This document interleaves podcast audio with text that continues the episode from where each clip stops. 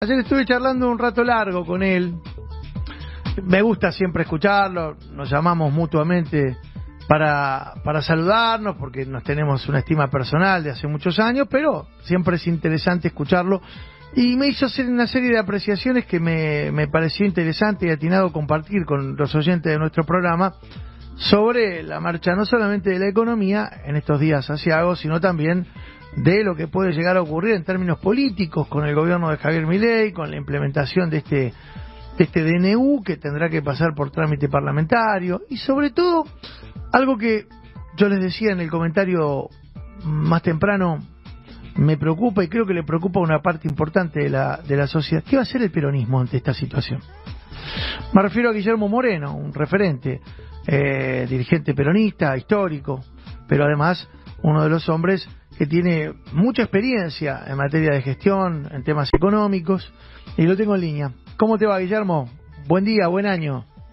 Buen año y buen día, Mauro. Gracias por el llamado y bueno, que tengan todos un, año que se precie de ser vivido. Empieza mal, eh, pero vamos a ver cómo sigue la evolución. Esperemos, esperemos. Bueno, arranco por esto último que de algún modo era parte de la charla que manteníamos en privado ayer y que entiendo que algunas cosas se harán públicas o se pueden hacer públicas, por eso te lo pregunto.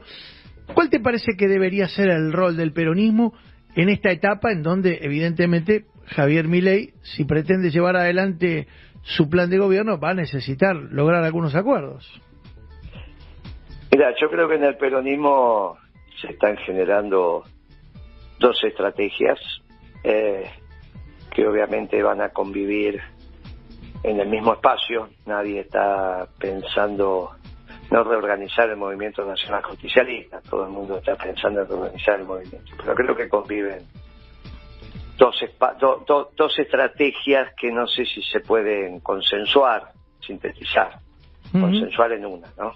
Sintetizar, que es, eh, a este gobierno le puede ir bien, por lo tanto hay que resistir ahora para que no se consolide, y la segunda es, eh, este gobierno ya fracasó, preparemos.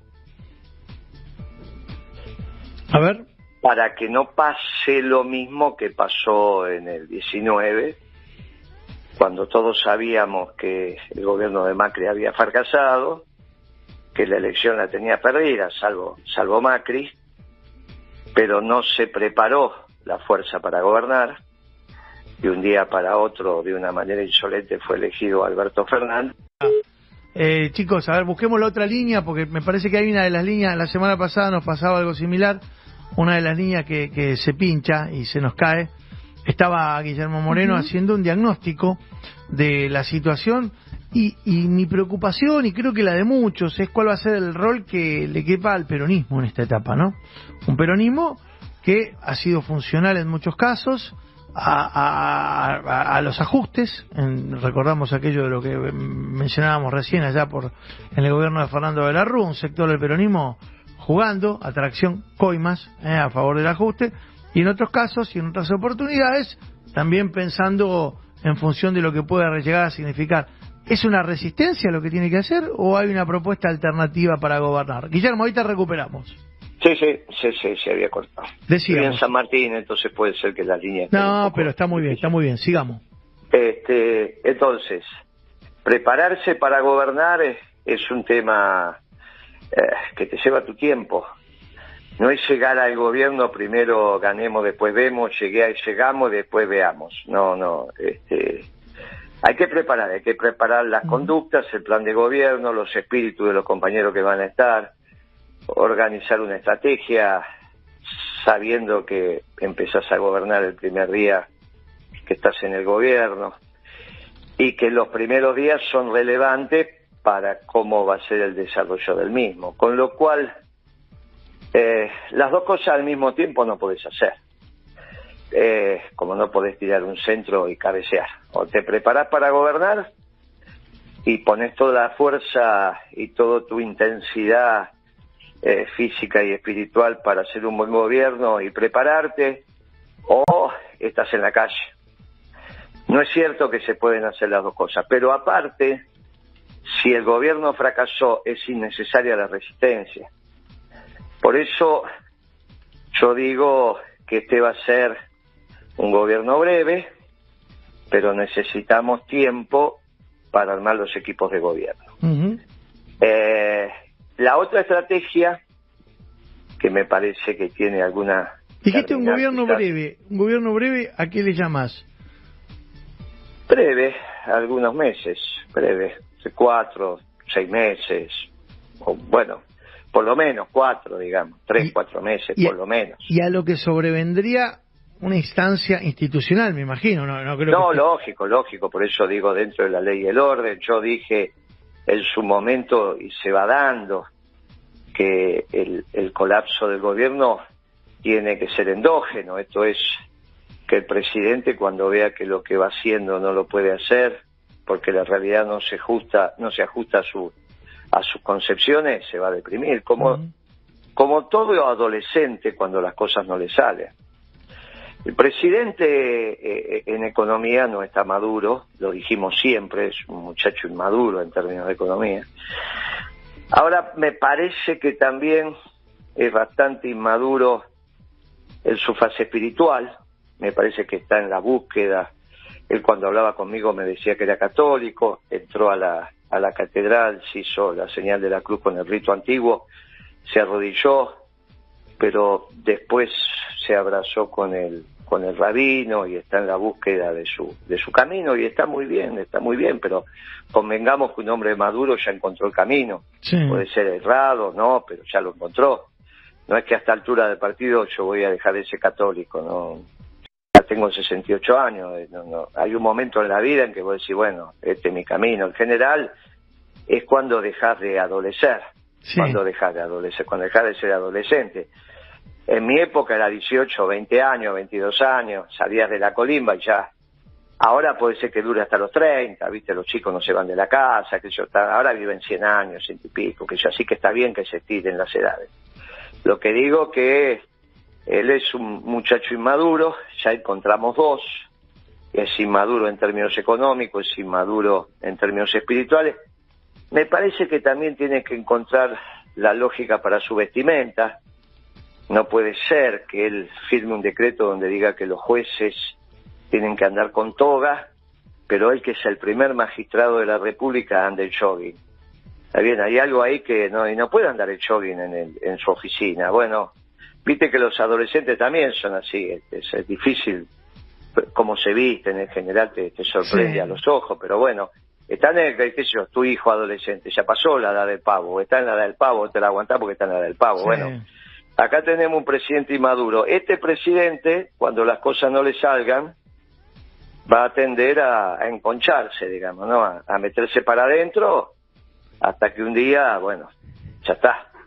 Esto, la realidad es cruel en este aspecto si no se ajusta a lo que vos pensás, ¿no? Eh, y sobre todo cuando estás enamorado de tus ideas. Sí él está enamorado de su ciudad. O sea que no hay que hacer nada, es dentro de la ley y el orden. Para eso la constitución es sabia, tiene una ley de acefalía, no, no nos tenemos que asustar, no tenemos, no hay que decir, no, mirá, esto que estás diciendo suena mal institucionalmente, es un golpe de ninguna manera.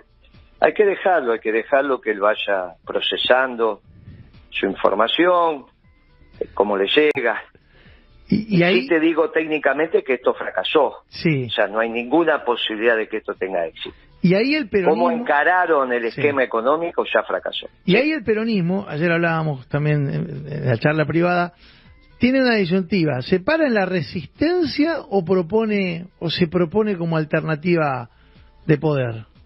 Claro, yo creo que es esta segunda. Insisto, yo creo que es esta segunda. Hay que dejarlo que él gobierne en absoluta libertad, teniendo, tomando las decisiones que tiene que tomar, como dirían los muchachos en el barrio, sin meterle ningún palo en la rueda, siempre dentro de la ley y el orden.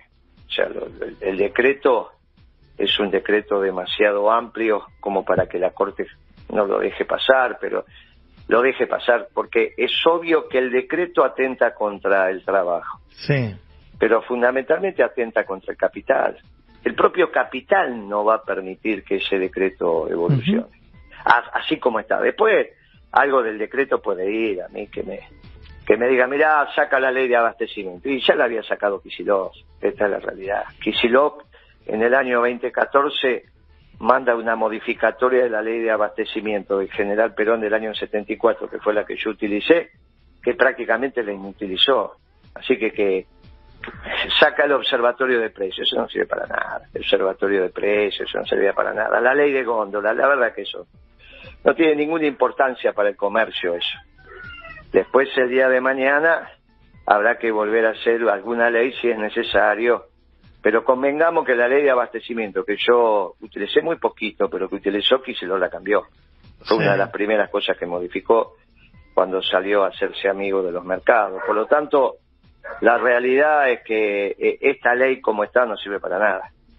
O sea, hay una serie de cosas que si él quiere derogar, todos estaríamos de acuerdo. Está bien. Ahora dicen que hay una serie de leyes que ya entraron en el desetudo y que hay que sacarlas de lo que sería el digesto. Digamos, bueno, listo, se está acá. Esto, hacer un trabajo de, ordenamiento de la legislación, porque hay muchas leyes que ya, bueno, está bien. Después hay otras cosas que obviamente no pueden, no pueden ser, no, pueden pasar. No, no, no pueden pasar. Entonces, ahora, fundamentalmente desordenó el aparato productivo, generó una conmoción no solo en el trabajo, sino fundamentalmente en el capital. Esto es que lo que los muchachos de que dicen que hay que hacer la resistencia no están viendo. Están pensando que es un avance del capital sobre el trabajo. Y esto no es así. Mi ley avanzó sobre el trabajo, no hay ninguna duda, y eso ya lo hemos hablado. Pero avanzó también sobre el capital. Y en términos de capital, no en términos de personas, sobre el capital mayoritario. Eh, sobre el que genera trabajo. Vos te vas a quedar sin industria automotriz, te vas a quedar sin acero, sin aluminio, te vas a quedar incluso sin papel de diario, si esto sigue, sigue así. Porque te va a ser más fácil traer el papel de diario de afuera. Ahora, sí, sí, eh, sí, diciéndolo en términos más, más grotescos, hasta el propio Grupo Clarín, esto, eh, varias de estas medidas seguramente no le resultan para nada simpáticas. Bueno, Vos imaginate los editoriales que están haciendo. En, Clarín no tiene editoriales ya como tiene La Nación, pero sí tiene sus periodistas que cuando hablan, hablan el diario, ¿no? Es el caso de Roa, de Chrisman. Eh, Chrisman hace, este domingo no, el anterior escribió, eh, aquel funcionario eh, factotum de este decreto ya fracasó en el gobierno de la Rúa, ya fracasó en el gobierno de Macri, está, hablando de Stusenegger, ¿no? Y ahora va en búsqueda de su tercera estrella. No lo escribió Moreno. No, no, no, no. No, lo escribió Chris Bond en, ah, Clarín. Ahora, viste cómo son los tiempos en la radio, los medios son más complicados. Allá charlamos rato largo, pero acá ya me están apurando con la tanda. ¿Vos tenés en mente, no importa que me lo digas, pero vos tenés en mente una, una referencia de ese peronismo como alternativa de poder, teniendo en cuenta lo que vos acabas de señalar, que son las vías institucionales, no hablamos de, de hacer... Ah, claro, claro. Se lo dejamos a Patricia Bull que le ponga adjetivo a esto, una señora que cuando le fue mal el debate dijo que estaba ojeada. Viste, esta señora no, no está en su, no está pasando un buen momento. No está, imagínate que, que dice cualquier cosa Patricia Bull y hace cualquier cosa, ¿está bien? Y escriben cualquier cosa, firman cualquier cosa, pero es dentro de la ley y el orden y no hay, no hay que tenerle miedo a las palabras, no hay que tenerle miedo. Muchachos, esto va a ser un gobierno breve porque ya fracasó. En lo que él tomó, el camino que tomó es el camino del fracaso, ya está. No va a resolver el tema fiscal, no va a resolver el tema externo, destruyó los ingresos populares, hizo pedazos el capital con este decreto, no está en condiciones de que esto sea exitoso. Por lo tanto, tengamos claro este diagnóstico y preparémonos para gobernar. Con todo cariño, tampoco son opción los radicales, se eligieron a Lustó. Si hubiesen elegido a Valé, hubiesen elegido a otro, un gobernador con experiencia que hubiese tenido tránsito por el sector privado, yo lo entiendo, pero elegir a un muchacho que nunca trabajó en la actividad privada como el Lustó, es muy difícil que pueda sacar esto adelante, no saben, no saben no, están en condiciones de hablar con el, y dialogar con el aparato productivo. Bueno, mira, yo creo que hay que reorganizar el movimiento con sus ramas, eso nos va a llevar su tiempo, hay que armar una mesa de consenso donde no sobra nadie, todos tienen que estar, todos los dirigentes que correspondan, incluido el gobernador de la provincia de Buenos Aires, desde ya, como no va a estar. Eh, pero para elegir un candidato me parece que, falta. Si vos me preguntás si yo tengo un candidato, desde ya que sí, pero él todavía no lo sabe. Y yo creo que ese candidato puede sacar el 70% de votos. No es porque es mejor que Perón, ¿eh? es porque la realidad hoy se acerca al peronismo. Tanto el mundo como en la Argentina. En la Argentina se sale de esto trabajando. Para trabajar tenés que vender más. Yo nunca vi un gobierno que te diga, señor, prepárese que de esto se sale vendiendo menos. ¿Qué es lo que dice Milay? Por eso te digo, esto fracasó. ¿Cómo le vas a decir vos al, al aparato productivo? Imagínate que yo tenga los vendedores me dicen, no, ah, yo voy a vender menos. Para, para mejorar la situación, jefe, de ahora en adelante vendo menos todo, levanto menos pedidos todos los días. Cualquiera que me está escuchando dice, bueno, esto no puede ser. Hay algo acá que violenta el sentido común. El tipo se paró de espalda al Congreso y le dijo al pueblo, y ahora en adelante vamos a vender menos, vamos a estar en esta inflación. Pero sí, que gauchito, ¿y cómo salís vos trabajando menos, vendiendo menos? Aquí que se sale con trabajo, vendiendo más, no vendiendo menos, al mundo y en el mercado interno para lo cual eso es claramente un diseño peronista. Porque ¿a quién le vas a salir? ¿Qué, quién puede, ¿Qué fuerza política puede explicar que hay que, vender, más? Solamente el peronismo. Bueno, hay que prepararse para gobernar. Esta es la realidad y por lo tanto podemos decir que tengamos un extraordinario 2024. Quizás empezó mal, pero vamos a ver si no termina bien. Bueno, Guillermo, como siempre un gusto charlar con vos. Te mando un abrazo. ¿eh? Nos falta Racing nada más, pero eso hablamos la próxima. Ya hablamos en la próxima, dale, dale. Un abrazo enorme. ¿eh? Guillermo Moreno, ¿eh? interesante ¿eh? esta charla, esta primera charla del 2023, las 8 y 50.